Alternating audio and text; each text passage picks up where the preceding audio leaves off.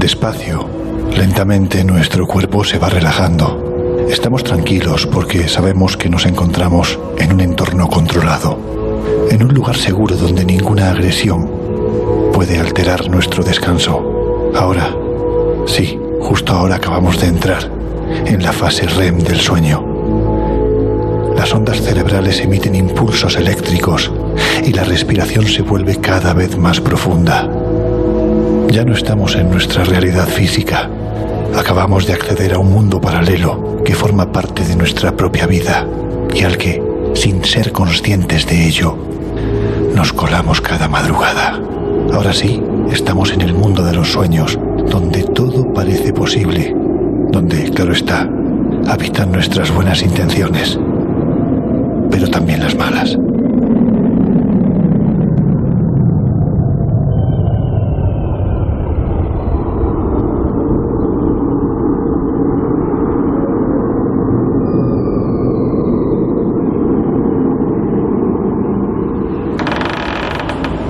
Chicos, ¿cómo estáis? Disfrutando de un descansillo, ¿no? Bueno, pues aquí andamos. La verdad es que relajados. Hay que decir que el lugar invita a ello. Aquí, flipando con este sitio al que nos hemos venido. Pues sí, la verdad, que, que, falta me hace. Llevo unas noches que, que, no pego ojo. De todos modos, yo soy de muy mal dormir.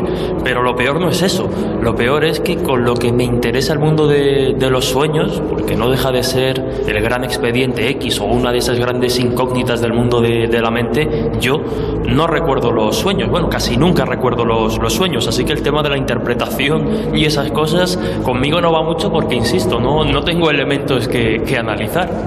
Dicho lo cual, abrimos las puertas del Colegio Invisible de hoy desde este viejo Asclepeion. Estamos en la ciudad griega de Pérgamo, donde se encuentra uno de los templos del sueño más mágicos, extraños y encantados, dicen, de cuantos se reparten por el mundo antiguo. ¿Os apetece? Pues venga, comenzamos.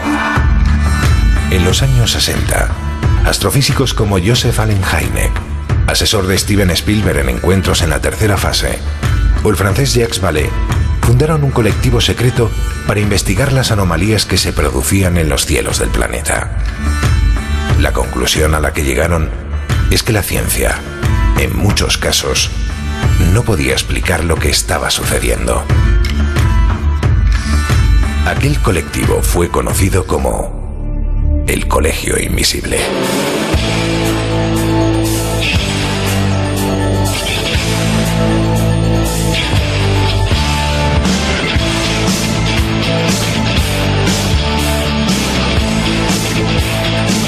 El Colegio Invisible, con Lorenzo Fernández Bueno y Laura Falcó en Onda Cero.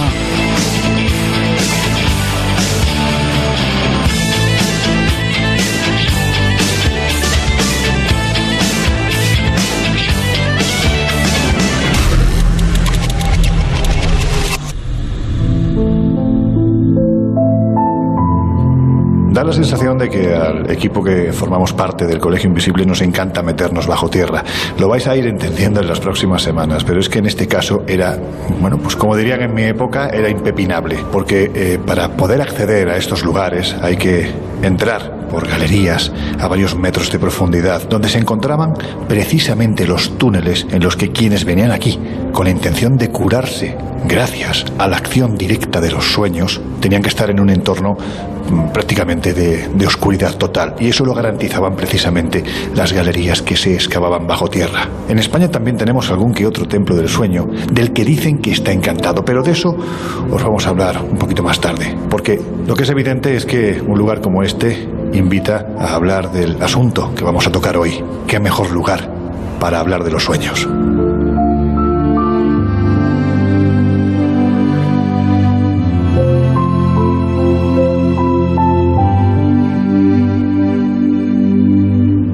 A ver, Laura, ¿qué sabemos de los sueños? ¿De qué forma los podríamos definir? Porque parece una pregunta fácil, pero, pero no lo es. Pues mira, según cuenta la leyenda griega, fue el dios Himnos el que trajo el sueño a los mortales, tocándolos con su varita mágica. También hay versiones que afirman que fue abanicándolos con sus alas. En cualquier caso, eso es la leyenda. Pero si nos vamos a la realidad, ¿cómo podemos definir un sueño? Hay una definición de Hobson que es bastante completa.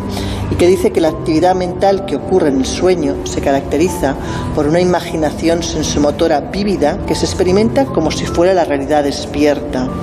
Evidentemente, durante esa realidad, las características cognitivas como, como, el tiempo, el lugar, las personas y las acciones, pues no son idénticas, exactas a la realidad, sino que están alteradas, ¿no? Y también tenemos que tener claro que las emociones, especialmente lo que es el miedo, el regocijo, la ira, predominan sobre otras como pueden ser la tristeza, la vergüenza y la culpabilidad. Y esas emociones a veces alcanzan la fuerza suficiente para despertar a la persona que está durmiendo. También nos dice Hobson que la memoria, incluso en aquellos sueños que podemos determinar que son más vívidos, es tenue y tiende a desvanecerse muy rápido después de despertarnos. Si queremos retener lo que hemos soñado, lo más fácil es que tomemos medidas para ello, es decir, que lo anotemos. Pero hay otras curiosidades con el mundo del sueño que creo que vale la pena explicar. En el libro, por ejemplo, de Sueños de Clara Taoces, hay algo que me llamó mucho la atención, que fue eh, el experimento que realizó el investigador francés Michel Joubert. Este hombre quiso localizar dónde reside el punto exacto donde están los sueños. El caso es que experimentó con gatos y localizó ese punto concreto cerca del encéfalo. Eh, él se dio cuenta que si hacía desaparecer ese punto, si eliminaba exactamente ese punto de los gatos, el gato continuaba pues como si no pasara nada durante unos días, pero a los tres días aproximadamente el gato empezaba a tener alucinaciones a experimentar convulsiones y a los tres meses aproximadamente moría. ¿Cuál fue la conclusión a la que llegó o los interrogantes que se abrieron a partir de este experimento? Pues llegó a pensar que quizás soñar era más necesario de lo que parecía en un inicio, que de hecho necesita quizás esa actividad tanto diaria como nocturna y que si es detenida provoca serios problemas en el equilibrio de la persona o del sujeto, en este caso el gato. Pero lo que sí es cierto es que durante siglos se ha acudido a ellos por otros motivos, como si fueran una especie de oráculo, ¿no es así? Efectivamente, tanto en Grecia como en Roma los sueños se asociaban a mensajes divinos y pues figuras como eran Cicerón, Sócrates, Aristóteles o Sófocles creían que los sueños poseían una gran capacidad de revelación. Incluso Hipócrates, por ejemplo, consideraba que los sueños ejercían influencias sobre la salud y él los utilizaba eh, pues como diagnóstico para las enfermedades.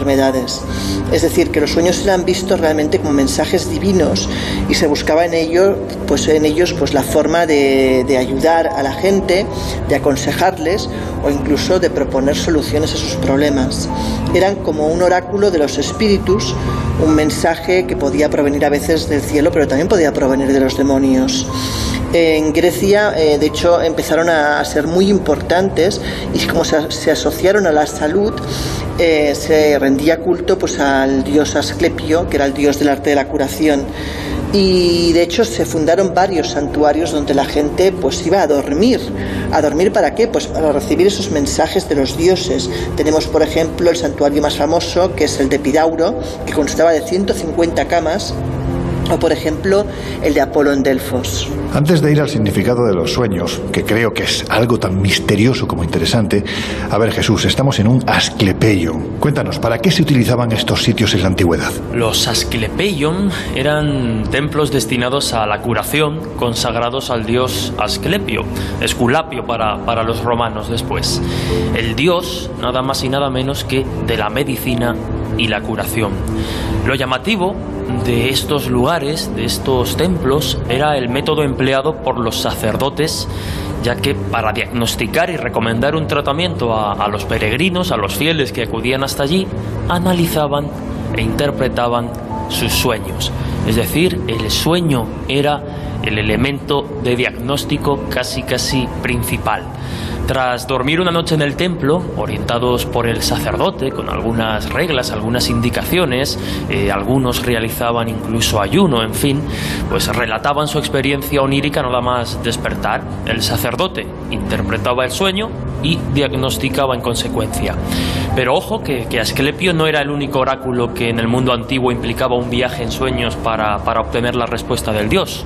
Las preguntas y los temas y los oráculos eran muy muy variados, aunque sin duda pues el del cuidado de la salud era uno de los temas que más preocupaba y preocupa. El mito de este dios, de, de Asclepio, hijo de, de Apolo y nacido mortal, nos cuenta que llegó a dominar la ciencia médica de tal forma que llegó a resucitar a una persona, concretamente a Un rey de Esparta y padre de la famosa Helena de Troya, motivo por el cual Zeus pues fulminó a Asclepio con, con sus rayos.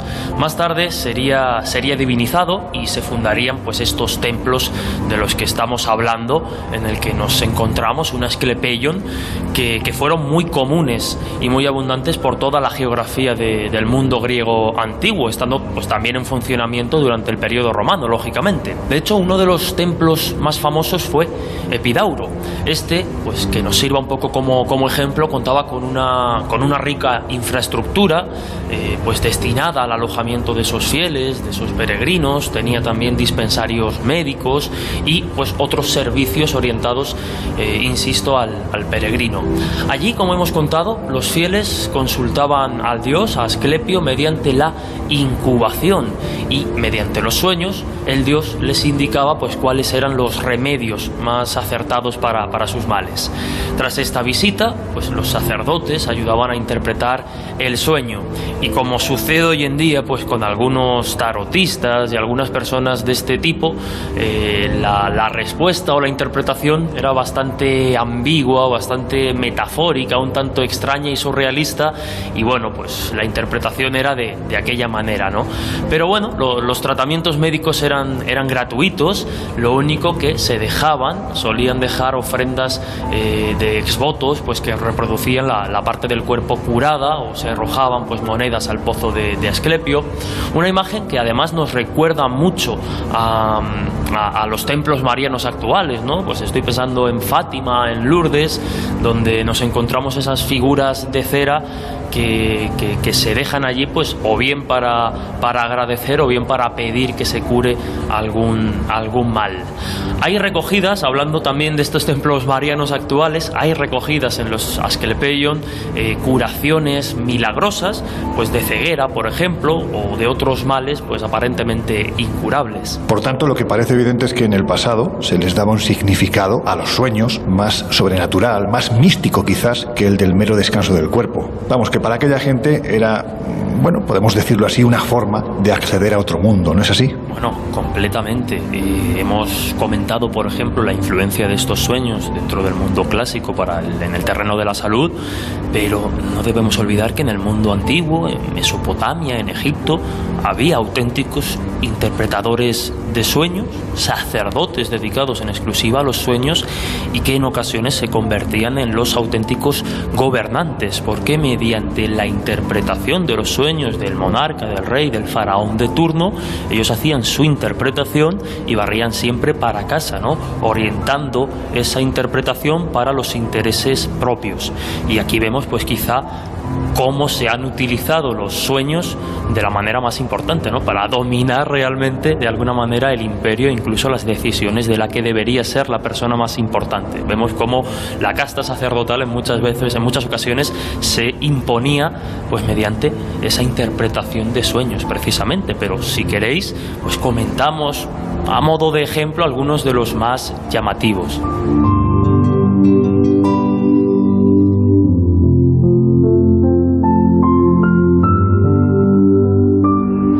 Para rescatar pues algunos de estos sueños más llamativos, yo he acudido a un libro de reciente aparición y los sueños, sueños son o no, de la doctora en historia antigua por la Universidad Complutense de Madrid, Ana María Vázquez Ois, donde bueno, pues se hace un repaso, la verdad es que muy intenso sobre todo este periodo antiguo y los sueños, pues, o la interpretación, mejor dicho, de, algunos de los sueños más llamativos. Por ejemplo, la, evidencia más antigua de sueños en Mesopotamia nos la encontramos en un relieve sumerio conocido como Estela de los Buitres, un monumento erigido para celebrar la victoria militar sobre otra ciudad-estado. La estela pues, debe su nombre a ciertos fragmentos en los que se puede ver pues, cómo los soldados desfilan en formación sobre un suelo plagado de cadáveres a los que acuden perros y buitres. Bueno, y aquí, por ejemplo, pues se nos cuenta cómo, eh, pues a través de un sueño, precisamente, el dios Ningirsu garantiza al rey la victoria si se embarca en la, en la batalla. Esta además se conserva en el Museo del Louvre de París y bueno, pues se puede visitar. En Egipto, por ejemplo, nos encontramos un documento, pues la verdad es que fascinante, el papiro de Chester Betty III. Este se conserva en el Museo Británico en Londres y contiene un total de 227 tipos de sueños que se haya dividido en varias secciones. Estas experiencias oníricas, todas, todas comienzan con la frase si un hombre se ve a sí mismo en sueños y luego pues va añadiendo diferentes situaciones y evaluando ese sueño como positivo o negativo y dando la, interpretación. Se trata del manual de interpretación de sueños más antiguo del mundo y se encontró pues, en la biblioteca de, de un escriba algunos de esos ejemplos de interpretación de sueños pues son, si un hombre se ve a sí mismo en un sueño, su cama se incendia, malo, significa ahuyentar a su esposa. Si un hombre se ve a sí mismo en un sueño mirando por la ventana, bien, significa que los dioses escuchan sus gritos. Si un hombre se ve a sí mismo cuidando a los monos, malo, significa que el cambio le espera. Si te ves bebiendo cerveza, el sufrimiento vendrá a ti. Si te ves comiendo un pepino, serás herido por las palabras de otros. En fin, y como así, pues como hemos dicho, más de 200 ejemplos de este tipo para guiar de alguna manera nuestra vida en función de nuestros sueños. Hasta ese punto influían en la vida cotidiana, no solo, como decíamos antes, en, en la vida de los monarcas.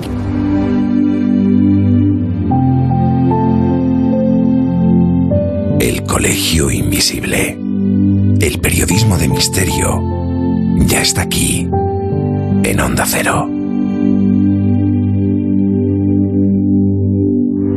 A ver, Miguel, si aceptamos la posibilidad de que los sueños sean una especie de vía de escape, de salida hacia otra realidad con la que convivimos desde nuestro subconsciente, ¿podríamos llegar a plantear al más puro estilo de una de mis películas favoritas, aunque en este caso la verdad es que de positivo tiene muy poco, Pesadilla en el Street, podríamos, como te digo, plantear una interacción real, una interacción física durante el sueño, me refiero. Bueno, vamos a ver, con los sueños se produce una interesante paradoja.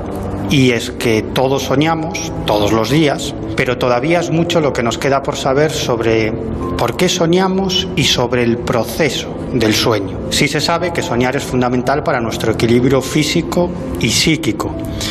Nuestras experiencias oníricas se sabe que funcionan a modo de descarga de las emociones y de las tensiones a las que se ve sometida nuestra psique durante el día. Y es que si no soñáramos, acabaríamos falleciendo. ¿Por qué soñar no es un, acto intrascendente, sino que es un proceso fisiológico muy importante? En varias ocasiones se ha experimentado con ratas, impidiéndoles soñar a estos animalillos, y, todas ellas, todas las ratas, a las semanas acaban falleciendo. Mm, es decir, que soñar, como digo, es un proceso fisiológico muy importante. Bueno, y la verdad es que estos pobres animalillos, las ratas, eh, siempre se llevan la peor parte en los experimentos más agresivos. Pero aparte de todo esto, que es muy interesante, pero también muy conocido, mucho menos se sabe sobre los mensajes que nos transmiten nuestros sueños porque eh, según muchos expertos que se han ocupado de este, de este asunto, el acto de soñar podría interpretarse, veréis que interesante, como un diálogo entre nuestro consciente y nuestro inconsciente. Y es nuestro inconsciente el que aflora precisamente durante nuestras experiencias oníricas, pero no aflora de una manera clara y directa, sino mediante un lenguaje simbólico, mediante metáforas, porque nuestro inconsciente disfraza con metáforas y con símbolos el auténtico significado de lo que estamos soñando. Claro, la pregunta es por qué esos mensajes que nos transmiten nuestros sueños no pueden ser mucho más claros, mucho más directos. ¿Por qué funcionan así los sueños? Y es porque mm, solo mediante el símbolo y mediante la metáfora el inconsciente puede dialogar con el consciente.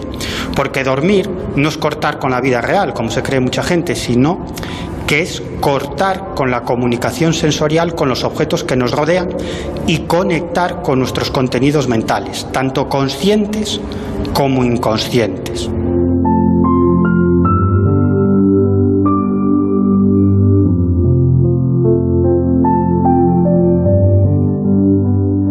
Tanto, soñar es parte más de nuestra vida, es una parte más de nuestra realidad, no es desconectar de la realidad.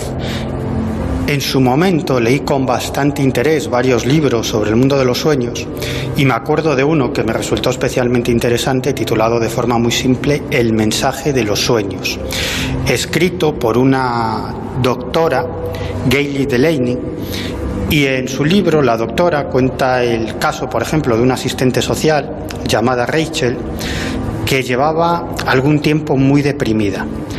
Y en medio de esa depresión, ella soñaba constantemente con que veía a la actriz Bárbara Streisand en un ataúd.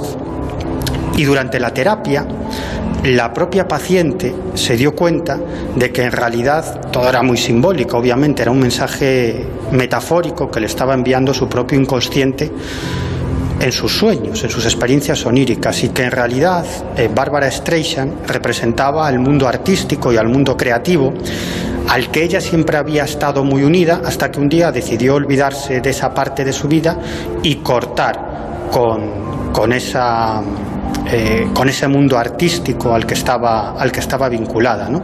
Y esa era precisamente la causa de su depresión, que, de, que necesitaba esta mujer regresar al mundo artístico para vivir nuevamente su pasión y sentirse realizada.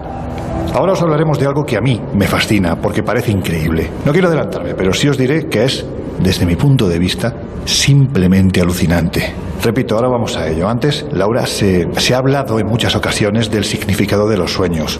¿Es real? ¿Podemos hacer una interpretación, vamos a decirlo así, basados en las estadísticas de lo que soñamos? Bueno, la mayoría de autores que trabajan con los sueños en psicoterapia les dan ese significado oculto.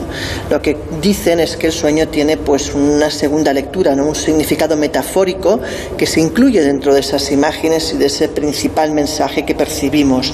Es como si en el sueño existiesen dos niveles diferentes de significado. El contenido tácito, el que vemos, el que apreciamos, y aquel que está pues escondido debajo de, del tácito, que sería pues el contenido latente. De hecho, es innegable que en los sueños damos rienda suelta a nuestros anhelos, a nuestros miedos, y que a veces enmascaramos eso pues debajo de imágenes o de mensajes pues que en el fondo están revelando esa inquietud o, esa, o ese miedo. ¿no? En mi humilde opinión también habría que distinguir otro tipo de sueños, que aunque no son los más frecuentes, existen. Ya hablamos de los sueños premonitorios. Hace años una de nuestras escritoras favoritas en el Colegio Invisible, Clara Publicó en Cúpula, en libros Cúpula, un libro titulado El significado de los sueños. Y creo, Laura, que le has enviado unas cuantas preguntas antes de venirnos para acá, ¿verdad? Pues como no, llamé a Clara y la verdad es que es un placer hablar con ella. Yo es una persona que admiro muchísimo por su trayectoria profesional y el conocimiento que tiene en este caso sobre el mundo de los sueños. Y le pregunté lo siguiente, le dije, para ti, ¿qué son los sueños? Escuchemos qué fue lo que contestó. ¿Qué son los sueños? Pues es una pregunta de difícil respuesta, ya que hoy día pues tenemos una serie de teorías para intentar explicar algo que sucede todas las noches en todos nosotros y que para mí son representaciones mm, del inconsciente, manifestaciones de ese inconsciente que eh, está junto con el consciente. Nosotros de día mm, manejamos el consciente de una manera notoria y sin embargo por la noche el que toma el control es el inconsciente y el inconsciente lanza mensajes o lanza situaciones que ha vivido a lo largo del día eh, cosas que ha reprimido, vivencias, mm, emociones. Para mí esos serían los sueños. Luego le pregunté si realmente cree que tienen significado. Escuchemos su respuesta. No todos los sueños tienen un significado. Es decir, eh, nosotros, al ser un suceso que se produce cada noche en todos nosotros, y no una, sino varias veces, podemos ser protagonistas de varios sueños a lo largo de la noche, eh, no significa que todos esos sueños tengan un significado. A veces es simplemente una reorganización cerebral. es como una especie de, de disco duro al que hay que defragmentar y hacer que las partes que están eh, con huecos se vayan rellenando. Tiene que ver mucho con los procesos de la memoria, pero sí que hay sueños que, eh, sobre todo cuando son recurrentes, es decir, se repiten a lo largo del tiempo o incluso mm, todas las noches tenemos ese, mismo sueño, es un mensaje importante ese que se recibe porque se está haciendo hincapié en algo. Ahora, la cuestión es saber qué significa ese sueño que ha llegado por la noche y que nos quiere comunicar algo. A continuación, quise saber realmente los estudiosos cuando interpretan los sueños, cómo saben realmente qué significan una cosa u otra, en qué se basan. Esta fue su respuesta. Se basan en estudios y sobre todo en estudios comparativos de simbología comparada en diferentes civilizaciones. Se ha realizado, por ejemplo, eh, seguimiento de sueños en tribus perdidas de Nyasalandia y eh, luego esos mismos sueños se han seguido en personas que viven en ciudades. Eh, el significado se ha visto que era en algunos casos el mismo, sobre todo cuando se habla de símbolos universales, es decir, símbolos que son comunes a todos nosotros, como puede ser el sol, puede ser el agua, el fuego, la oscuridad. A continuación, quise incidir en un tema que a mí me parece apasionante, como es el tema de los sueños premonitorios, y le pregunté, según su opinión, si realmente piensa que son reales.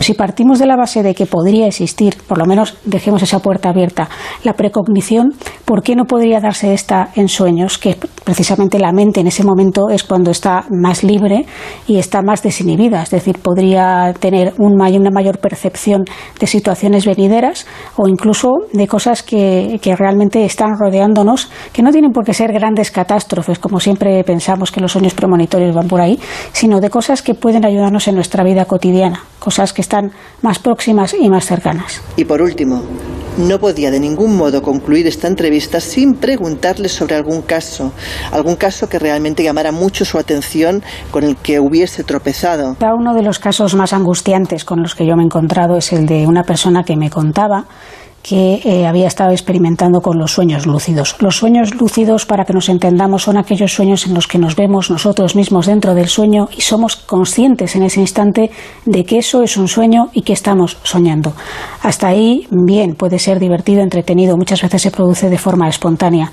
Pero esta persona me decía que había empezado a experimentar, a intentar desarrollar esa faceta, esa cualidad que, que tenía y había llegado a un punto en el que no era capaz de distinguir lo que era el sueño de la realidad. Bueno, pues ya veis que sobre los sueños todavía queda mucho que contar. Ahora continuamos.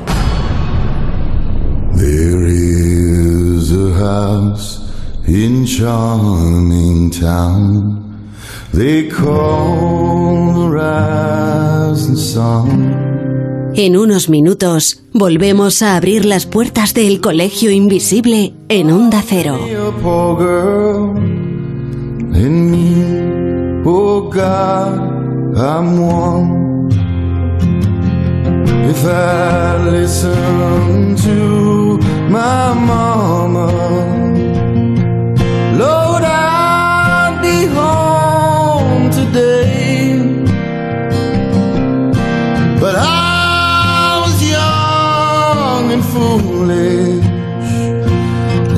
Handsome rider led me astray. Go tell my baby sister,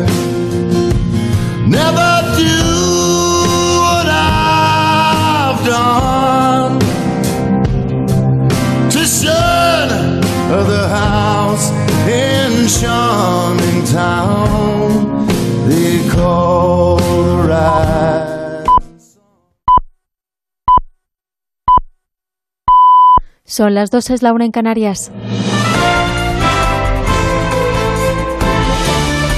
Noticias en Onda Cero. Buenas noches. CaixaBank y Bankia han aprobado el acuerdo común de fusión. Los consejos de administración de las dos entidades han dado luz verde a la fusión y ya se lo han comunicado a la Comisión Nacional del Mercado de Valores. El banco, que se llamará CaixaBank, será el primer banco de España y sumará 660.000 millones de euros en activos, siendo el Estado el segundo accionista principal. Mantendrá su sede en Valencia y estará dirigido por Gonzalo Cortázar y José Ignacio Goiri Golzarri. Los detalles se darán mañana en una rueda de prensa en Valencia. La vicepresidenta primera del Gobierno, Carmen Calvo, se ha reunido este jueves con el portavoz adjunto de Ciudadanos, Edmundo Val, en su ronda de contactos para conseguir apoyo en los presupuestos generales del Estado. Val ha trasladado al Ejecutivo que tendrá que elegir entre dos vías incompatibles, pactarlos con ellos o con Esquerra y Bildu. En primavera y principios de verano pudimos ver el impacto de las estrictas medidas durante el confinamiento. Nuestros esfuerzos y sacrificios dieron sus frutos. En junio, los casos alcanzaron un mínimo histórico. Sin embargo, el número de casos ha indicado también que unos presupuestos respaldados por estos dos partidos incluirían unas, unas concesiones inaceptables e intolerables y en ese caso no sería el documento responsable que busca la formación naranja. Continúa el avance de contagios en la Comunidad de Madrid, que concentra el 35% de los nuevos contagios registrados en las últimas horas. El presidente del Gobierno, Pedro Sánchez, y la presidenta de la Comunidad de Madrid, Isabel Díaz Ayuso, han anunciado que se van a reunir para atajar el avance. Además, el consejero de Sanidad Regional, Enrique Ruiz Escudero, ha informado de que hoy viernes se van a anunciar nuevas medidas para restringir la movilidad y reducir la actividad en las zonas donde se ha detectado una mayor transmisión del virus. Y nos vamos a la comunidad valenciana. La Generalitat ha abierto una investigación interna para saber a qué se debe el retraso de sanidad en entregar las pruebas PCR realizadas el 29 de agosto a los 81 residentes del geriátrico de Chiva, que desde entonces están confinados. Onda Cero Valencia, Amparo Sánchez. La consejera de Sanidad, Ana Barceló, ha explicado que ha habido un problema con el laboratorio que realizó las pruebas y asegura que se han repetido en cuatro ocasiones. Eh, lo que ocurrió en la última ocasión fue un problema entre el departamento y el centro de investigación que se tenía que llevar a cabo las pruebas, que ya está resuelto y que no tiene ningún problema y que se han extraído. Pero como le digo, ya es la cuarta vez que se toman pruebas para diagnosticar la situación de los residentes, o sea que es una residencia que está controlada por el departamento. Recordar que a los internos de la residencia se les hizo la prueba inicialmente el 29 de agosto tras el positivo de una trabajadora y siguen confinados en el centro. Y en Cataluña, el presidente de la Generalitat, Joaquín Torra, ha comparecido este jueves ante el Tribunal Supremo que estudia su inhabilitación y ha descartado convocar elecciones por el momento. Marina Cisneros. En una declaración constitucional ha dejado el fin de la legislatura en manos del Supremo. Torra ha descartado las posibilidades de cualquier debate sobre unas elecciones convocadas por él mismo y antes de su posible inhabilitación por desobediencia. El presidente de la Generalitat dejará a Cataluña en una parálisis institucional en plena pandemia y será Pere Aragones, vicepresidente del Gobierno, quien asumiría el de presidente en funciones. No voy a ser yo quien en este momento tan crítico para Cataluña condene al país a una carrera electoral irresponsable que paralizaría la administración catalana. Esquerra y la CUP piden que se pacte una fecha para las elecciones antes de que llegue la inhabilitación. Por otra parte, el presidente del Parlamento, Roger Torrent, ha anunciado que, como marca la ley, activaría la cuenta atrás hacia los comicios si no hubiera ningún candidato a la investidura. Y un jurado popular ha vuelto a declarar a Rodrigo Lanza culpable de la muerte de Víctor Laínez el 8 de diciembre de 2017 en un bar de Zaragoza, el conocido como crimen de los tirantes. El juicio se tuvo que repetir tras anularse el anterior veredicto por el que Lanza fue condenado por homicidio. Onda Cero Zaragoza, Luis Puyuelo. El jurado popular determina por mayoría que la agresión se produjo sin que la víctima pudiera defenderse y que fue por motivos ideológicos, aunque descarta el ensañamiento. Además, el veredicto recoge que Laínez fue atacado por la espalda la Fiscalía y las acusaciones piden penas de prisión de entre 20 y 23 años de cárcel. El hermano de la víctima, Javier Lainez, cree que se ha hecho justicia. Que no se va más tranquilo a su casa pensando que, que, va a pagar lo que hizo. ¿no? Si no queremos otra cosa más que pague lo que hizo. Ahora ya si le caen 15, 20, 25, eso ya será la jurisprudencia la que decida. Pero por lo menos que se reconozca que ha sido un asesinato, porque para nosotros fue un asesinato en toda regla. La magistrada presidenta del tribunal deberá dictar sentencia en los próximos días. La defensa ya ha anunciado que la recurrirá y considera que se han producido irregularidades en el transcurso del juicio. Eso ha sido todo. Más información a las 3, las 2 en Canarias. Síguenos por internet en ondacero.es.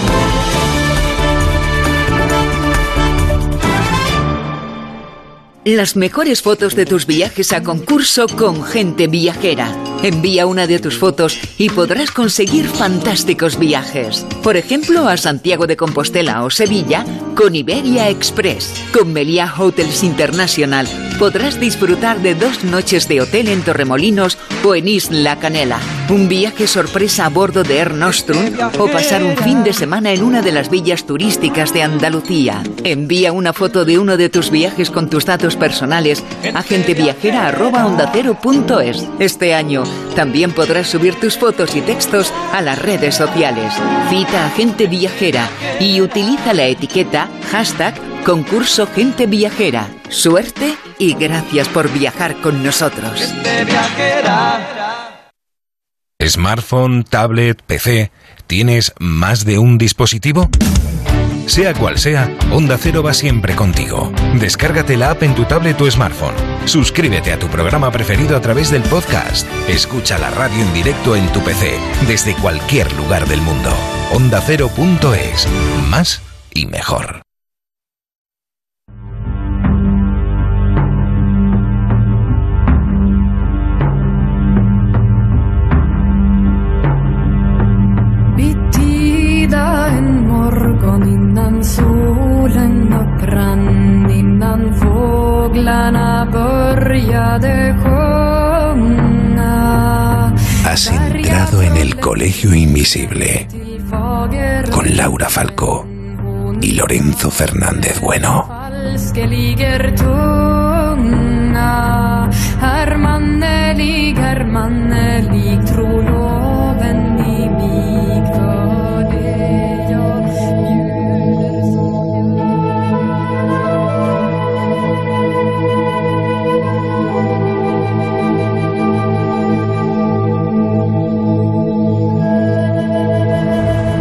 Jesús, que me da que te estás quedando dormido. Y en lugares como este, bueno, pues hay que tener cuidado de dónde se duerme uno y sobre todo con qué se sueña. Hay un fenómeno que suele salir en programas y tertulias de nuestros temas como una manera de explicar determinadas situaciones extrañas. Sé que estoy hablando un poco, bueno, pues en clave, pero es que quiero que seas tú el que, el que nos hables de ello. Cuéntanos qué es la parálisis del sueño y qué características tiene, es decir, cómo la viven los testigos. Pues se trata de un trastorno del sueño, catalogado dentro del grupo de las parasomnias, bastante desconcertante tanto para el que lo sufre como para los investigadores. Lo llamativo de este fenómeno, y enseguida comprenderemos por qué, es que por sus características podría explicar o algunos consideran que, explica muchas experiencias etiquetadas como paranormales o ufológicas. Si os parece, y antes de entrar eh, al detalle, os leo el testimonio directo de una experiencia pues, francamente aterradora, divulgada por el popular neurólogo y divulgador Oliver Sacks en su libro Alucinaciones, y después ahondamos en alguna cosita.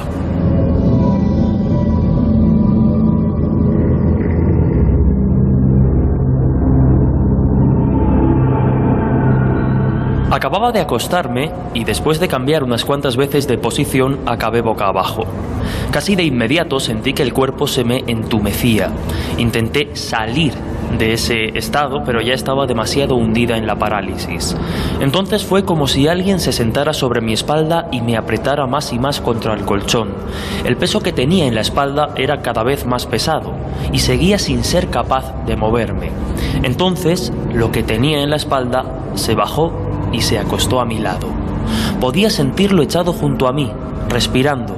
Me asusté mucho y me dije que aquello solo podía ser real, porque llevaba mucho rato despierta.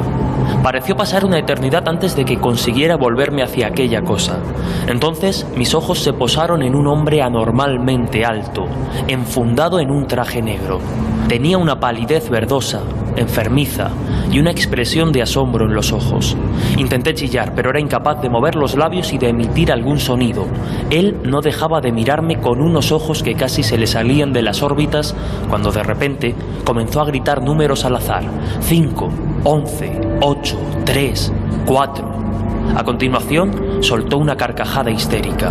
Entonces me sentí capaz de volver a moverme y mientras regresaba a un estado normal, la imagen del hombre se volvía cada vez más borrosa hasta que desapareció y pude levantarme.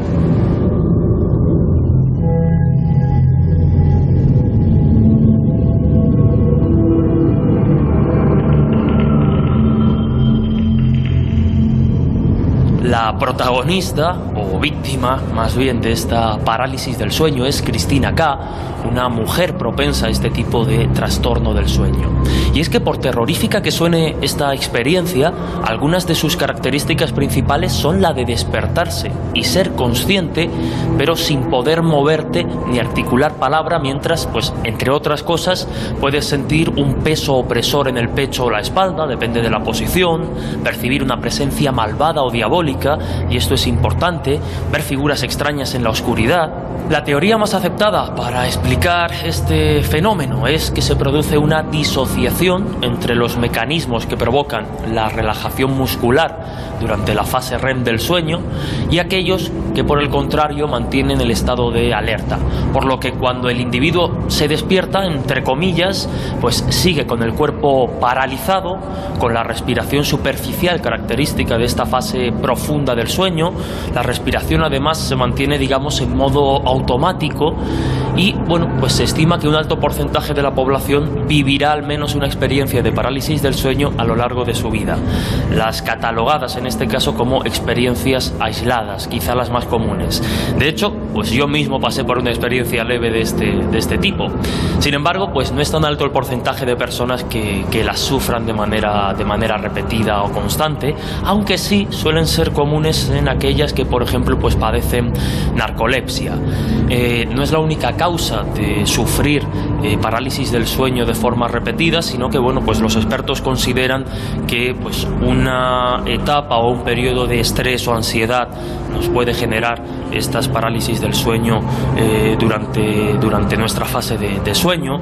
También pues el hecho de no llevar un ritmo regular, de acumular cansancio, de no descansar bien, no dormir eh, durante varias noches seguidas las horas de sueño necesarias, pueden hacernos entrar, por ejemplo, en una fase REM inmediata. Normalmente tardamos unos 90 minutos de media en alcanzar esta fase, en una fase de sueño normal, pero si acumulamos ese cansancio podemos entrar inmediatamente y despertarnos, por ejemplo, en el momento en que no, en que no conviene y por tanto pues quedarnos pillados, ¿no? Un poco en esa fase. Estamos despiertos, pero a la vez mantenemos las características de relajación muscular, de respiración, de no poder articular eh, palabra de esa fase.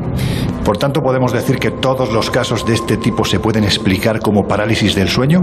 Lo digo porque, a ver, solo hay que mirar la, la casuística para darnos cuenta de que hay algunos realmente bestias que parecen tener poca explicación. Hombre, a pesar de mi escepticismo con, con respecto a determinados relatos, y ya no tanto con respecto a los relatos, ¿no? sino pues con la ligereza que a veces se, etiqueta de paranormal o extraño algunas experiencias cuando, como estamos viendo, la mente aún tiene muchas respuestas que darnos a determinados fenómenos que nos parecen incomprensibles y que nos parecen súper super extraños. Pero a pesar de eso no seré yo quien diga que todos los casos de este tipo pues se pueden explicar mediante la parálisis del sueño. Primero porque me falta eh, pues conocimiento profundo de toda la bibliografía, todos los relatos y principalmente porque me falta experiencia y no soy un profesional ni un experto del terreno de la mente, de la psiquiatría, de la psicología.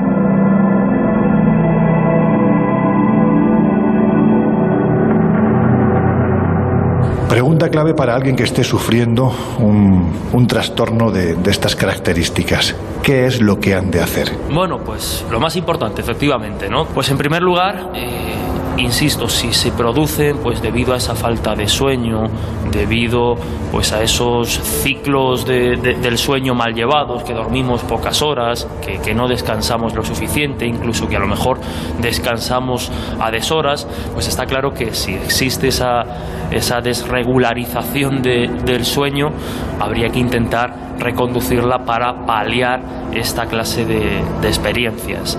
Si es algo aislado en el momento, pues sobre todo hay que intentar ser conscientes de alguna manera de lo que está pasando. Hay que intentar centrarse en la respiración, ver que la respiración, digamos, pues se mantiene de forma automática eh, relajada y que por tanto seguimos atrapados un poco en esa fase del sueño. Una vez que hemos reconocido o nos eh, o interpretamos como, como una parálisis la, la experiencia, pues recomiendan los expertos intentar jugar, mover ligeramente el dedo de alguna mano, el dedo del pie, para salir de ese estado de, parálisis y romper un poco la, experiencia. Suelen durar como mucho unos minutos e insisto, si se producen de forma regular, pues uno ya se va acostumbrando y va manejándolas mejor, pero si nos pasa eh, como, como primera vez, pues intentar, insisto, mover ese dedo.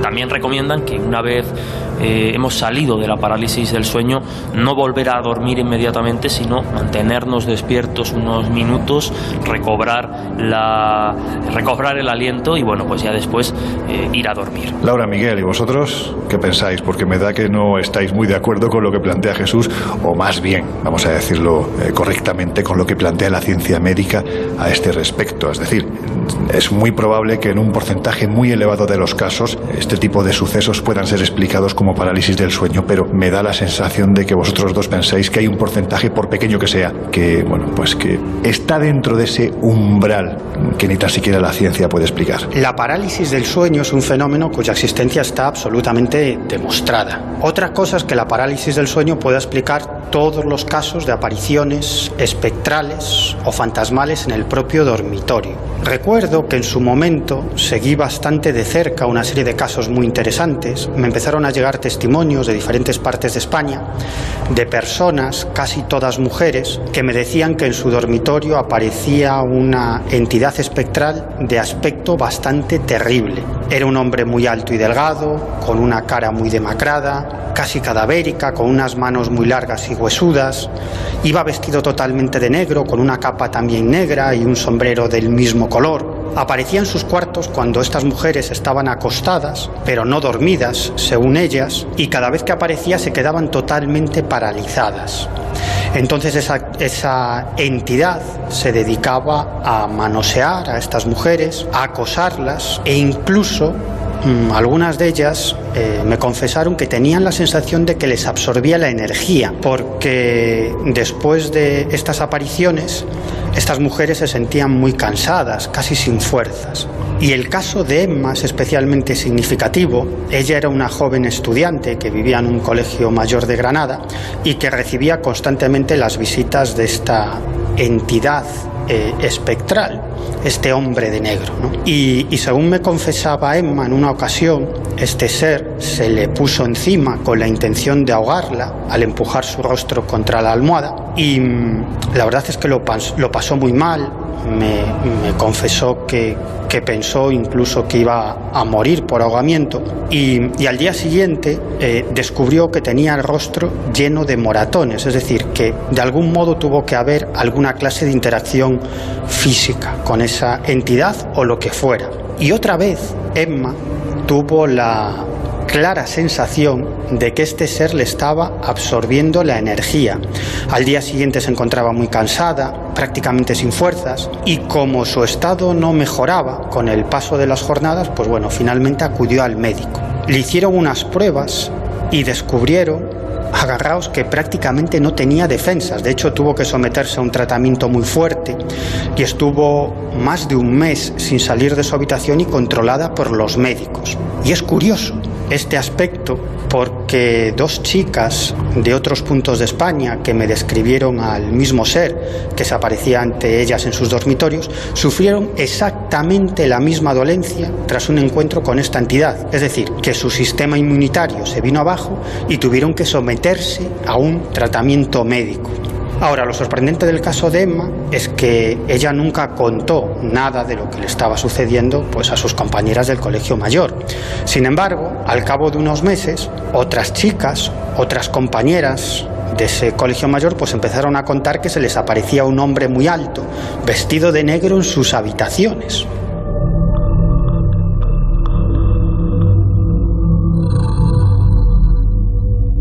También me acuerdo de otro caso, el de Herminia, que es una vecina de un pueblo de Lugo, que esta mujer recibía la visita en su cuarto de un ser que describía como ensotanado, un ser ante el que ella nada podía hacer porque cada vez que se presentaba ante ella se quedaba totalmente paralizada. Y así nos describía Herminia lo que le sucedió durante bastantes años. Escuchas los pasos y, y frío, mucho frío, mucho frío. Y ya sabes que ya, que nada, en un momento en otro que ya van a entrar en la habitación. Y era la imagen, era una túnica negra, una túnica negra sin pies. Y, pero, pero malo, ¿eh? Malo. Y entraba por las noches, pero yo con los ojos abiertos, ¿eh? Incluso en una ocasión, como le sucedió a Emma, esa entidad se echó encima de Herminia. Y hubo una noche, pero solo una vez, que se, que se puso sobre mí. Ese día, o sea, vi su cara, los otros días no le podía ver la cara, solo tenía una capucha. Ese día le vi la, era una calavera, pero blanca, blanca, blanca, blanca, su cara. Se puso sobre mí, pero con toda la fuerza, o sea, pero con una fuerza increíble. Pero estuvo un rato, pero un rato largo, ¿eh? Pero no, no hablaba absolutamente nada. Porque, o sea, es que me sentí impotente, o sea, no hice absolutamente nada yo. Sin moverme, me quedé inmóvil, inmóvil total.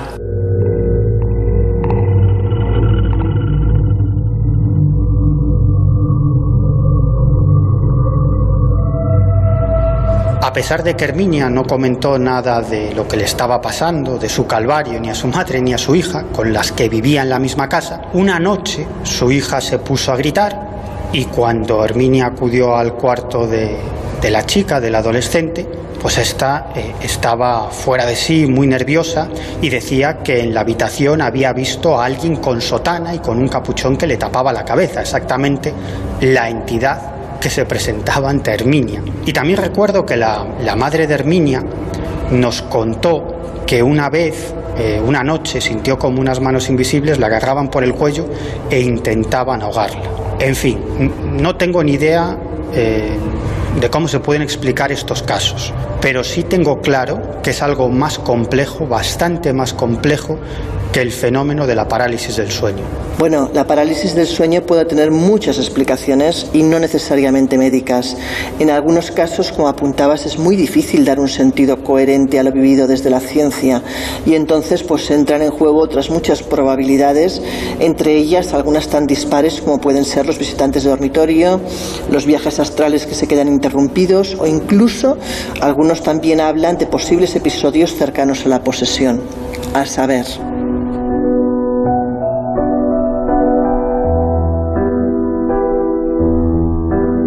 El Colegio Invisible, los jueves de una y media a tres de la madrugada en Onda Cero.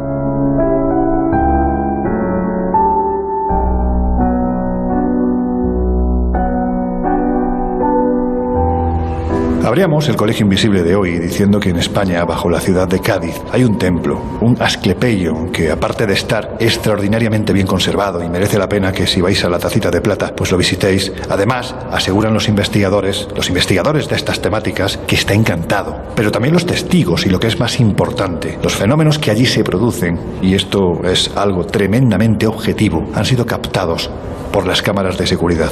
Si os parece, antes de seguir os voy a poner el mensaje que a través del WhatsApp me ha mandado un querido amigo que estuvo investigando los sucesos que aquí se producían. El investigador sevillano José Manuel García Bautista. Es uno de los lugares más misteriosos que tiene Cádiz, el Asquepleón, en el que se unía tradición, enigmas y leyendas. Una historia que nos remonta a tiempos de los fenicios en Cádiz y por supuesto posteriormente en épocas romanas. Data de época púnica, que se sepa, de entre los siglos VI y VIII antes de Cristo, y era utilizado como un lugar de culto en el cual y en su interior tenía mucho que ver con lo que podremos entender como sanaciones y como interpretación de los sueños. Es más, algunos incluso acudían a este lugar, pernoctaban allí y comentaban a la mañana siguiente el sueño que habían tenido y en función de ello se lograba una sanación o no, indicado por los sacerdotes.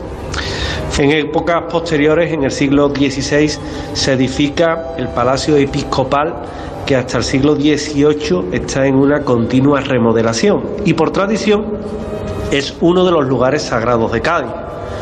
Además, se le renombró de ese Asclepeion, pasó a llamarse Casa del Obispo. Y es un lugar consagrado a lo misterioso.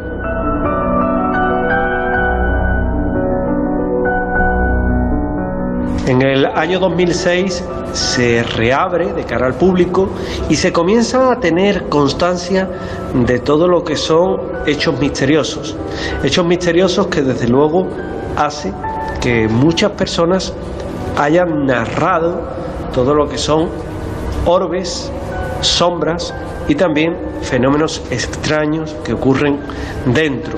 Por ejemplo, el saltar de las alarmas nocturnas que hacen que en el edificio sin razón aparente pues no encuentren el causante del mismo. Equipos que son ultramodernos a nivel de informática y de domótica que también mm, saltaban de una forma incorrecta y al supervisar las grabaciones se comprobó cómo las cámaras se activaban mediante sensores de movimiento y comenzaban a funcionar porque detectaban algo. Los responsables no lo entendían. En las grabaciones surgió una sorpresa más.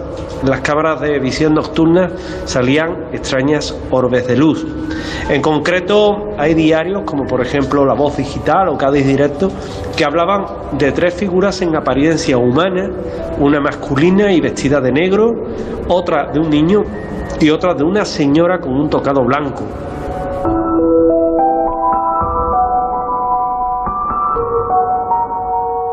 Como también suele pasar en este tipo de casos, los propios trabajadores, quizás en un intento de familiarizarse con las extrañas presencias, pues les pusieron incluso nombre, el cura, el niño y la sacerdotisa.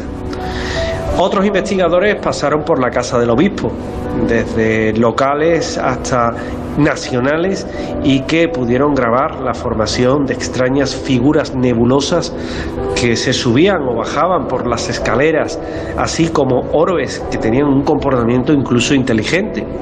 Cerca del pozo sagrado, para algunos el epicentro y motivo por el que este lugar es sagrado desde época fenicia, y donde ocurre un hecho sorprendente.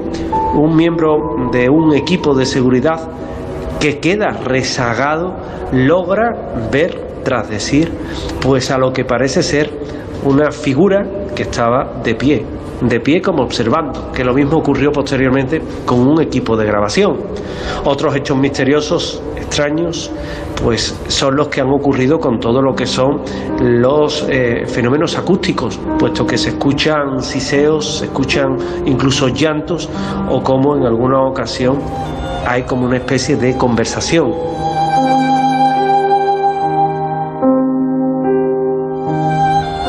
En este mismo lugar también nos vamos a encontrar pues otros símbolos como por ejemplo un anillo de origen fenicio que se descubre en el año 1998 y que Alicia Pérez, que era titular del Centro Superior de Investigaciones Científicas, pues dataron en el siglo VI antes de Cristo.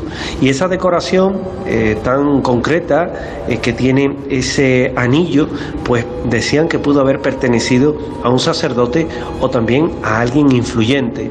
Sea como fuere, este Asclepeion, este lugar tan singular de Cádiz, renombrado, es uno de los grandes lugares del misterio vinculado a todos estos puntos, puntos de poder, lugares de poder tan fascinantes que tienen que ver con la vida, con la muerte, con los sueños, con la sanación y también, cómo no, con los fenómenos paranormales.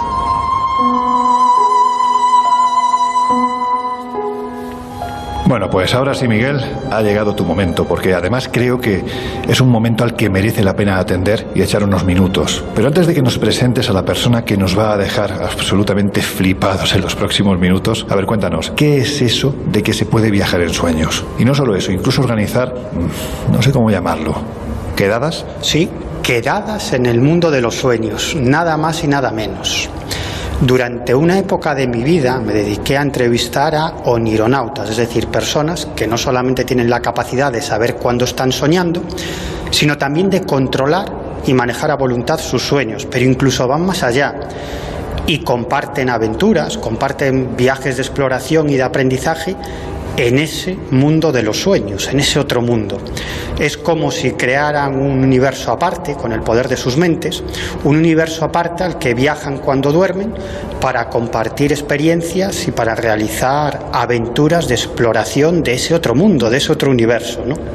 Y os podría contar un montón de experiencias que compartieron conmigo estos onironautas, con los que estuve en contacto bastante tiempo.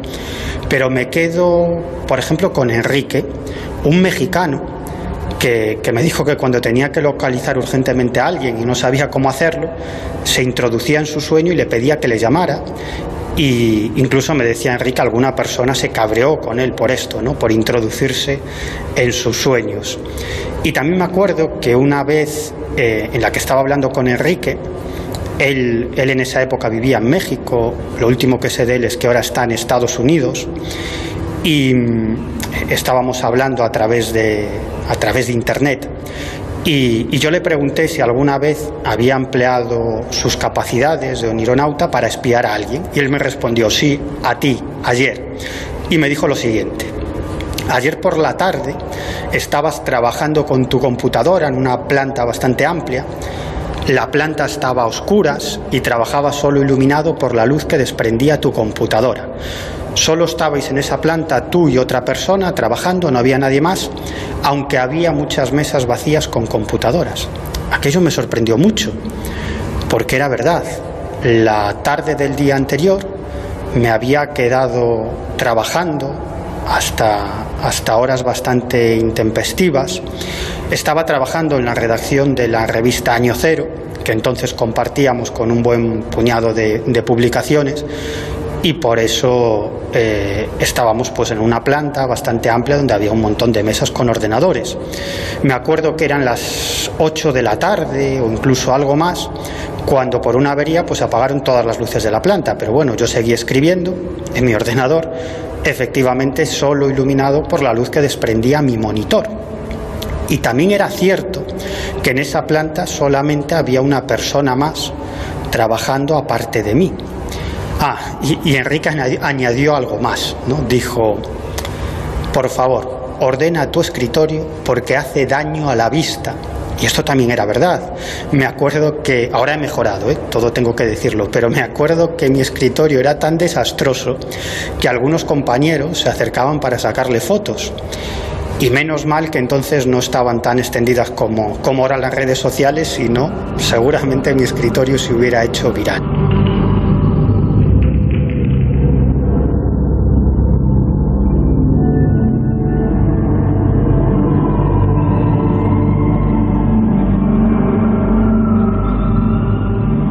Hecha esta introducción, pues ahora sí ha llegado el momento de que nos presentes a uno de estos onironautas. Una persona que lleva años practicando estas técnicas y que puesto que es alguien a quien conocemos sobradamente desde hace ya mucho tiempo y por otras cuestiones profesionales, pues yo creo que podemos poner la mano en el fuego a la hora de asegurar que ni se trata de un loco ni de un estafador. Es alguien serio que un día descubrió y que está convencido de que se puede viajar en sueños. Así es. Em, nuestro informante es físico de formación y desde hace bastante tiempo comparte sus sueños con otros exploradores del mundo onírico. Es un auténtico onironauta que, como el resto de sus compañeros de aventuras, pues lleva una vida normal es padre de familia, tiene un trabajo muy normal y por supuesto no tiene ningún interés en darse a conocer, así que simplemente lo llamaremos Luis. Y Luis nos explica que en el mundo de los sueños existen determinados lugares donde quedan y se reúnen los onironautas, los exploradores del mundo de los sueños. Yo cuando tengo un sueño lúcido intento ir a determinados sitios que constato con otros soñadores lúcidos que son sitios a los que, en los que nos queremos reunir y que son sitios que, hombre, evidentemente no hay una demostración de ello, una demostración real, ¿no? pero son sitios que tienen características que todos los ensoñadores que intentamos ir a esos determinados sitios comparten y que muchas veces se comparten después y que son características que tú has apreciado, por lo tanto es como si existieran realmente, aunque estén solo en el mundo del sueño. Hay sitios ya que en la memoria colectiva de, de todos estos grupos existen de por sí, sitios que, prefiero no nombrar, ¿vale? Pero que existen. Y que donde esos grupos se reúnen ya de por sí. Pero también se pueden hacer incluso sitios imaginados. Uno de, los, uno de las personas del grupo puede crear un sitio, por ejemplo, con una ilustración y quedar en ella. Porque si el intento de las personas, la energía de esas personas se focaliza en dar realidad a un determinado sitio, ese sitio existirá. Pero ¿cómo se organizan estas quedadas en el mundo de los sueños? Esto es lo que nos contesta nuestro informante. Generalmente cuando el grupo los grupos se reúnen se queda de acuerdo en quedar en determinados sitios y se intentan soñar, solo hay una condición, que tampoco es una condición obligatoria, pero solo hay una condición y es intentar fijar hora, para procurar que todo el mundo esté soñando más o menos a la vez. Tampoco es una condición determinante, porque realmente el tiempo también es, un, es una cosa relativa a esta realidad en la que estamos que no es una no, digamos que no abarca todas las realidades el concepto de tiempo que, que tenemos aquí pero por convención sí se queda una determinada, a una determinada hora para intentar ensoñar a la vez. Otras veces simplemente si no se ha quedado te puedes encontrar con los ensoñadores porque cuando has ensoñado con alguien al final se crea una especie de vínculo con esa persona y ese vínculo se mantiene. De hecho, años después puede volverte a encontrar. Luis también nos habla de otro tema fascinante, la existencia de inteligencias, de entidades que viven en esa otra dimensión a la que viajan los soñadores lúcidos. Cuando ensoñamos vamos a mundos diferentes, son mundos absolutamente diferentes. Puedes intentar hacer cosas, por ejemplo, puedes intentar viajar por el espacio. O sea, puedes intentar ir a otros planetas, puedes intentar ir a otros soles, puedes intentar todo eso, pero en eso te tienen que ayudar, digamos, presencias que existen dentro del mundo del sueño. Tú solo no puedes, por lo menos yo no conozco a nadie que pueda. Quizá haya personas que sí, pero yo no lo conozco. Y normalmente tenemos que buscar ayudas externas. Y dentro del mundo del ensueño hay ayudas externas, hay energías que se mueven en él y que nos pueden llevar. El mito de Fausto, de vender el alma al diablo, viene un poco de ahí. Y es de que cuando haces pactos para que te ayuden a viajar, puede llegar a costarte, entre comillas, el alma. O sea, puede llegar a costarte toda tu energía. Entonces al viajar hay que tener mucho cuidado. No puedes viajar por, por cualquier mundo con mucha ayuda sin pagar nada. Y en esa otra realidad también hay refugios donde se protegen los soñadores lúcidos de alguna clase de entidades que no tienen precisamente muy buenas intenciones. Dado que este universo es bastante hostil, como prácticamente cualquier sitio donde haya vida, se crean refugios. Refugios donde la, conciencia puede descansar. Porque cuando sales ahí fuera en el ensueño y cuando te alejas de aquí, de, lo que digamos es el plano más cercano de, de la realidad, la cosa se pone muy complicada. Recibes ataques continuos de determinadas presencias que están en el sueño y que a fin de cuentas tú eres como un pollito que se ha alejado del cascarón y entonces eres comestible absolutamente. Y entonces eh, generalmente los grupos lo que buscan es unidad energética para tener un poco más de peso ser un pollito un poquito más grande y poder construir un refugio en determinados sitios. Y hay refugios en muchos sitios, por, creados por grupos de ensoñadores. Sitios en los que se reúne la gente y que saben que están cercados, porque hay presencias energéticas alrededor que realmente te atacarían en cuanto salieras de allí. Y que la cohesión de esos grupos, la energía de esos grupos, se convierte en una especie de cúpula, por decirlo así, que te protege. Por eso te digo que no te quiero decir sitios concretos, pero no son uno ni dos, hay muchos. Claro, mi curiosidad principal es a qué se dedican los onironautas en ese otro lado. ¿Qué hacen? Esto es lo que nos contesta Luis. Digamos que es como una vida paralela, ¿sabes? Eh, allí vives.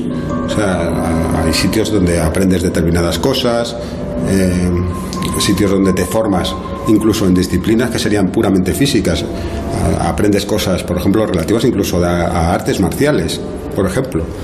Y sitios donde te puedes reunir para aprender a meditar, sitios donde te puedes reunir para simplemente hablar, intercambiar experiencias. Y hay maestros, hay maestros y hay aprendices. No te creas que todo el mundo cuando, cuando viajan en el sueño está en el mismo nivel. Hay gente que enseña y gente que aprende. Y en este extraño mundo de los soñadores lúcidos, a veces se producen casos muy sorprendentes. Hace algún tiempo que en uno de los ensueños una presencia de esas de las que te hablaba antes me dio un mensaje para otra de las personas de los otro de los ensoñadores relativo a su situación personal que yo no conocía obviamente y bueno pues eh, yo guardé mi memoria de ensueño guardé mi memoria de ensueño el mensaje que me daba para él y luego se lo di al día siguiente y era un mensaje muy particular sobre una situación personal muy particular que estaba pasando y que yo no conocía.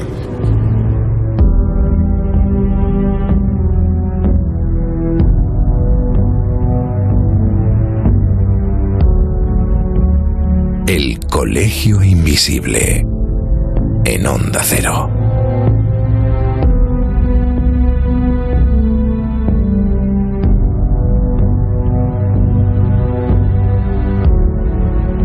Ya que se trata de una técnica que se puede ir perfeccionando con el tiempo, y también las prácticas, lógicamente, si tuvieras que dar unos consejos a quienes quieran iniciarse, a ver, ¿qué les dirías? Los onironautas con los que he hablado dicen que el primer paso para convertirnos en exploradores del mundo de los sueños consiste en aprender a recordar nuestros propios sueños. Hay varias técnicas para lograrlo, pero una muy sencilla consiste en seguir los siguientes pasos. 1 tenemos que seleccionar un periodo de días tranquilos o de vacaciones para realizar este experimento, este ejercicio. Y siempre tenemos que tener un cuaderno y un bolígrafo o incluso mejor una grabadora en un lugar al que podamos acceder fácilmente desde la cama, por ejemplo en la mesilla. Y cuando nos despertemos, justo cuando nos despertemos, por la mañana o de madrugada, da igual, cuando sea, tenemos que mantener los ojos cerrados tanto tiempo como nos sea posible mientras registramos lo que nos acordamos de ese sueño, bien en el papel o bien en la grabadora. No se trata de entender lo que estamos grabando, lo que estamos escribiendo, solo se trata de registrar todo lo que nos acordemos de ese sueño. Habitualmente solo nos acordaremos de la última escena de un sueño o de alguna frase, es igual, eso es lo que tenemos que registrar. Las frases, los nombres, los números o los poemas deben escribirse o deben grabarse en primer lugar, porque es lo que antes olvidamos de un sueño. Y cuando hayamos realizado este experimento repetidas veces, pues ya nos será mucho más fácil acceder al contenido de nuestros sueños, incluso sin tener que seguir todos estos pasos, ya de forma absolutamente natural. Y cuando consigamos precisamente esto, recordar nuestros sueños de forma natural, viene el siguiente paso, el más importante, si queremos convertirnos en Pero no voy a ser yo quien lo cuente, sino Luis, esto es lo que tenéis que hacer si queréis convertiros en onironautas. Sobre todo hay que asegurarse de que no estás en el mundo real. Para eso hay técnicas muy sencillas que debes repetir durante el día en bastantes ocasiones hasta que se conviertan en una rutina que cuando llega el momento de soñar se hagan de forma automática y por lo tanto te des cuenta de que estás en el sueño. Una de ellas, es bueno llevar un reloj digital. Si llevas un reloj de manecillas es más difícil de constatar, pero con un reloj digital, si ves que pasan los segundos, no estás soñando.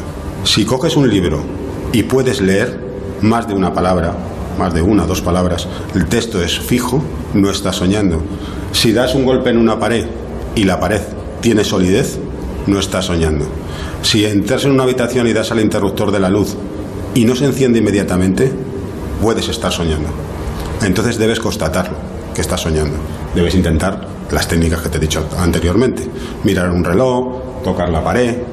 Incluso hay gente que lo que intenta es volar y pega un pequeño saltito. Si el saltito no te despega del suelo, es que no estás soñando. Pero si cualquiera de estas técnicas se convierte en algo tan habitual en tu vida que lo haces durante bastantes ocasiones durante el periodo de vigilia, llega un momento en que en el periodo de sueño lo vas a hacer de forma automática y te darás cuenta en ese instante de que estás soñando. Y por lo tanto es una constatación inmediata. Pero tienes que hacerlo todos los días y en varias ocasiones. Al final lo llegas a hacer de forma automática. ¿Y vosotros qué pensáis? Porque a mí particularmente me resulta alucinante Probablemente porque me cuesta mucho dormir, dicho sea de paso, pues, pues eso, ¿no? Como para centrar mi atención en algo así. ¿Vosotros qué pensáis? Pues mira, os va a llamar la, la atención, pero yo en su día eh, entrevisté junto al compañero y periodista David Cuevas a uno de estos onironautas, a una de estas personas que, afirma controlar los sueños o ser capaz de dominarlos de alguna manera. Y no solo eso, sino que, como comentáis, ¿no? como relatan algunas personas, eh, llegar a quedar en el ámbito de los sueños pues con otros onironautas, con otros viajeros un poco de, de este mundo onírico. Debo reconocer que a mí es una experiencia que que, me cuesta mucho aceptar pero a la vez, como desconozco tanto del mundo de, los sueños y estamos viendo que hay algunos factores fascinantes, pues insisto que, no me atrevería a, catalogarla como, como imposible a la ligera, ni mucho menos. Sí que es cierto que yo tengo mucha curiosidad, pero bueno, soy, soy tan nervioso y tengo, como decía al principio, tan mala experiencia con el mundo de los sueños que, bueno, pues soy demasiado nervioso para, quizá para, para llegar a, a dominar alguna de estas técnicas e intentar experimentar algo por mi cuenta. De todos modos, insisto, pues es un mundo que, que está ahí y del que apenas pues eh, llevamos investigando en condiciones unos 70 años. Estoy convencido que, que, el terreno de los sueños tiene muchas cosas que, que, ofrecernos, muchas sorpresas que darnos y quién sabe si alguna de ellas pues puede tener que ver con estas experiencias de, viajar en sueños y estas cosas que, que, relatan algunos testigos, no solo ahora, sino hace miles de años en, en algunas tradiciones. Laura, antes de terminar con este asunto, no me gustaría pasar por alto, si te apetece comentarlo, que en alguna ocasión hemos hablado que tú has tenido alguna experiencia singular, vamos a decirlo así, con los sueños, ¿verdad? Bueno, yo en el mundo de los sueños hay dos cosas que quizás me han pasado de forma bastante frecuente. Una son los sueños premonitorios. Eh, ahora hace tiempo que no tengo ninguno, pero cuando era más joven y quizás más inexperta y, y más abierta a que me ocurrieran cosas y a no controlarlas, sí que tuve algunos sueños premonitorios bastante notables y preocupantes también, porque sobre todo cuando eres joven estas cosas no sabes cómo gestionarlas ni tan siquiera qué hacer con esa información, ¿no? Yo en ese tipo de sueños alguna vez había visto incluso accidentes que luego habían ocurrido y que no dije por, por miedo a equivocarme, a realmente que me tomaran por loca. Pero también, al igual que comentábamos, por ejemplo, lo de los sueños conscientes, esa especie de quedadas en sueños, eso es muy parecido a algo que yo también hacía cuando era joven, que eran los viajes astrales conscientes. El viaje astral consciente no deja de ser una práctica que en cierta manera tiene muchos puntos en comunes con esa especie de sueños vívidos, esos sueños conscientes en los que casi quedas con alguien. Yo llegar a quedar con alguien nunca lo hice, pero sí que, por ejemplo, proyecté viajes astrales pactando con una persona, eh, por ejemplo, desplazarme a un lugar que yo no conocía, donde esa persona estaba, y describirle el lugar de principio a fin, incluso como esa persona iba vestida, y no equivocarme en nada. Esto hace mucho que no lo hago, que no lo practico. Yo creo que para mí perdió en su momento ya el interés, ¿no? Es una experiencia, pues como otras que, que muchas personas pueden tener pero sí que he de reconocer que era sorprendente la facilidad con la que los ejecutaba y la facilidad con la que era capaz de describir perfectamente el lugar al cual me desplazaba en principio mentalmente, pero realmente cabe pensar que, el desplazamiento implicaba algo más que solo la mente, ya que eh, el resultado era el que era, que era una descripción casi exacta del sitio a donde se suponía que viajaba mentalmente.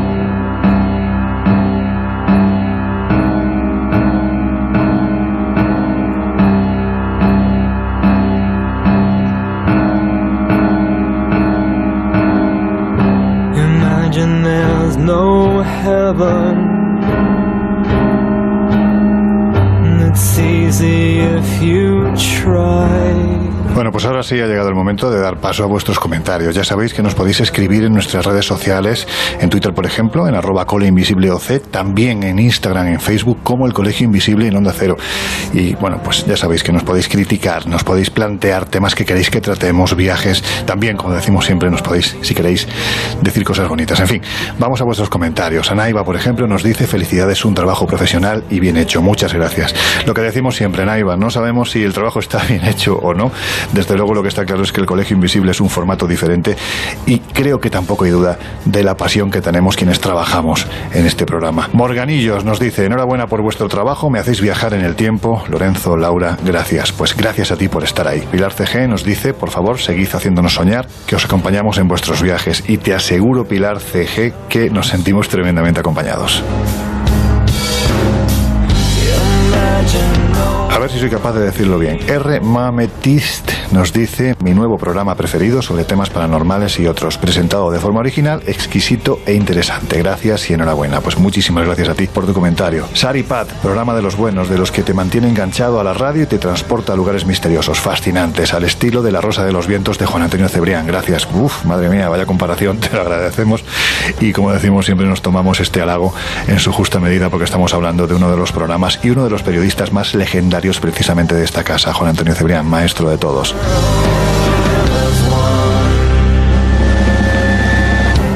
reiteraros las gracias por vuestros comentarios, por estar ahí, formando parte de esta familia de, de, Invisibles y además participando.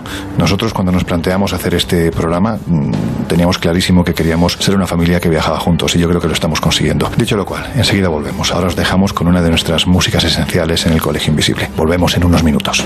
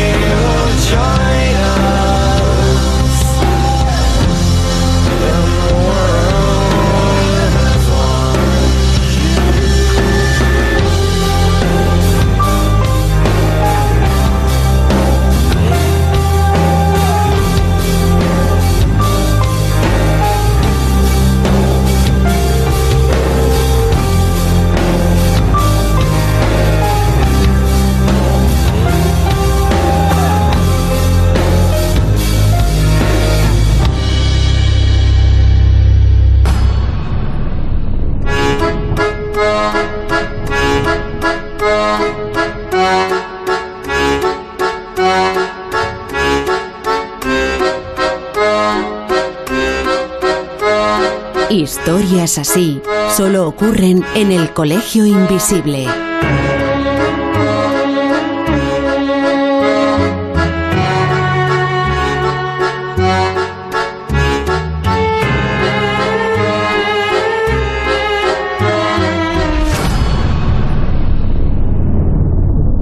Ain't no sunshine when he's gone.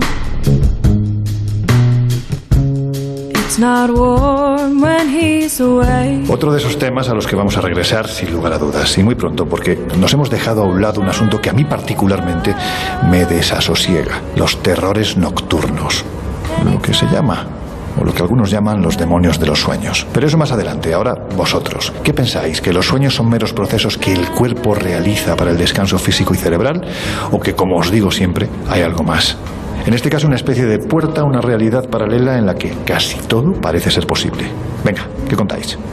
Bueno, yo estoy convencido de que todavía es mucho lo que nos queda por saber sobre el mundo de los sueños, y más todavía sobre los llamados sueños lúcidos. Pero para finalizar, yo me quedo con una reflexión que me hacía Luis, el onironauta que escuchamos anteriormente. Él me decía, si todos tenemos que dormir obligatoriamente y todos soñamos, ¿por qué no nos animamos a convertirnos en soñadores lúcidos? ¿Qué tenemos que perder? Al contrario, podemos ganar una segunda vida o una doble vida, es decir, una vida en estado de vigilia y otra mientras dormimos. Uy, yo aquí creo que, que, sí hay algo más. Soy cobarde, no me atrevería muy claramente a decir qué más, pero entiendo que sí por lo que digo, ¿no? Porque sabemos muy poco todavía del mundo de los sueños, no se sabe exactamente cuál es su función concreta, sí, está claro que, que es reparadora, que sirve, digamos, para gestionar determinadas emociones o determinados problemas, vamos a llamarlo así, del plano consciente, para ayudarnos a procesar incluso algunas decisiones, pero mm, hay algo más, ¿no? Yo tampoco me mojaría tanto con el, con el terreno simbólico, no sé hasta qué punto pues ahí nos podemos arriesgar, pero insisto, está claro que, ese proceso que es capaz de, darnos experiencias tan placenteras y a la vez tan terroríficas, ese proceso que es fruto un poco del subconsciente, en fin, es un terreno fascinante que, insisto, pues tiene, tiene mucho más que mostrarnos. En el sueño se mezclan muchas cosas, posiblemente hay una gran parte que no deja de ser una vía de escape del cuerpo y de la mente y que durante el sueño pues aprovechamos quizás para hacer que emanen nuestros miedos, nuestras angustias, nuestras inseguridades. Pero también es verdad, ¿por qué no?, que puede ser la puerta a algo. Y no sé si ese algo es otra realidad o simplemente estamos hablando pues de, premoniciones o, quizás de, algún tipo de, sensaciones que van más allá de lo puramente fisiológico, ¿no? De hecho, es cierto que en ese momento, en el momento del sueño, es cuando el cerebro está más desprotegido y más abierto a percibir cosas sin ningún tipo de control ni de voluntad por nuestra parte.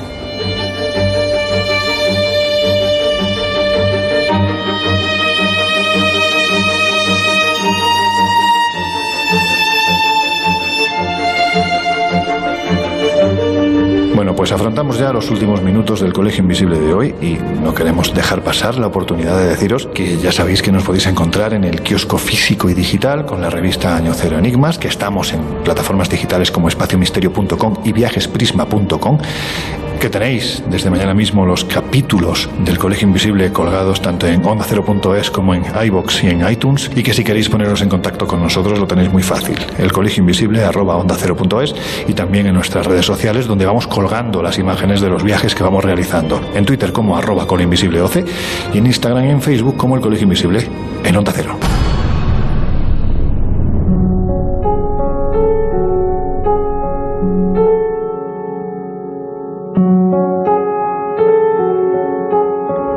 A través de los años, la importancia y el sentido que se ha dado a los sueños ha ido variando.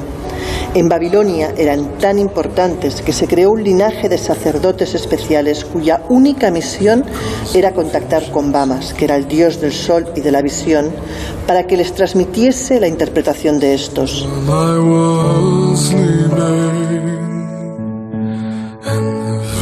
En Siberia, los sueños solo podían ser interpretados por un chamán que debía atravesar un duro y complicado proceso para llegar al conocimiento absoluto. Para los Sioux y para otras tribus, las canciones y los poemas no son obras de arte, sino fruto de un sueño. La tabla periódica, la máquina de coser, incluso la obra Tristán e Isolda de Wagner fueron el resultado de un sueño.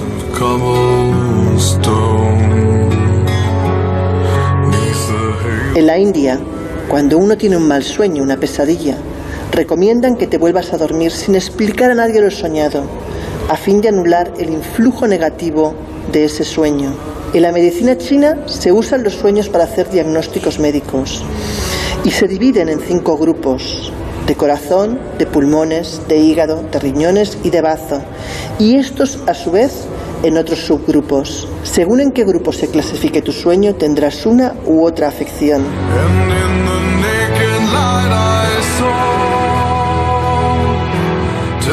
En la Edad Media pasaron a ser considerados frutos de las artes diabólicas y oscuras, y con Freud, en la época victoriana, la manifestación de los deseos reprimidos. En la actualidad los sueños son un gran campo de experimentación y aunque algunos ni tan siquiera recuerdan lo que sueñan, todos lo hacemos y más a menudo de lo que pensamos. Soñar es una válvula de escape, es un pasaje a un mundo donde todo es posible, pero para algunos, para aquellos cuyas noches se ven asoladas por terribles pesadillas, los sueños pueden ser tan aterradores y reales como el peor de los calvarios.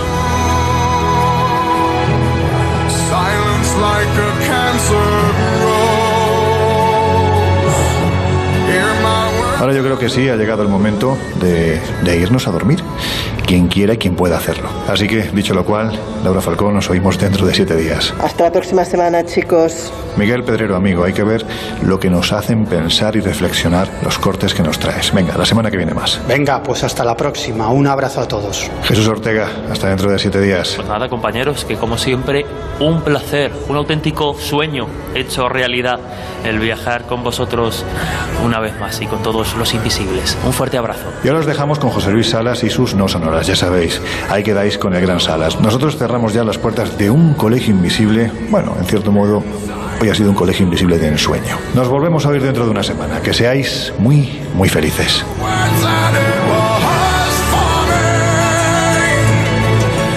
El Colegio Invisible. Con Norinto Fernández Bueno y Laura Falcó. En Onda Cero.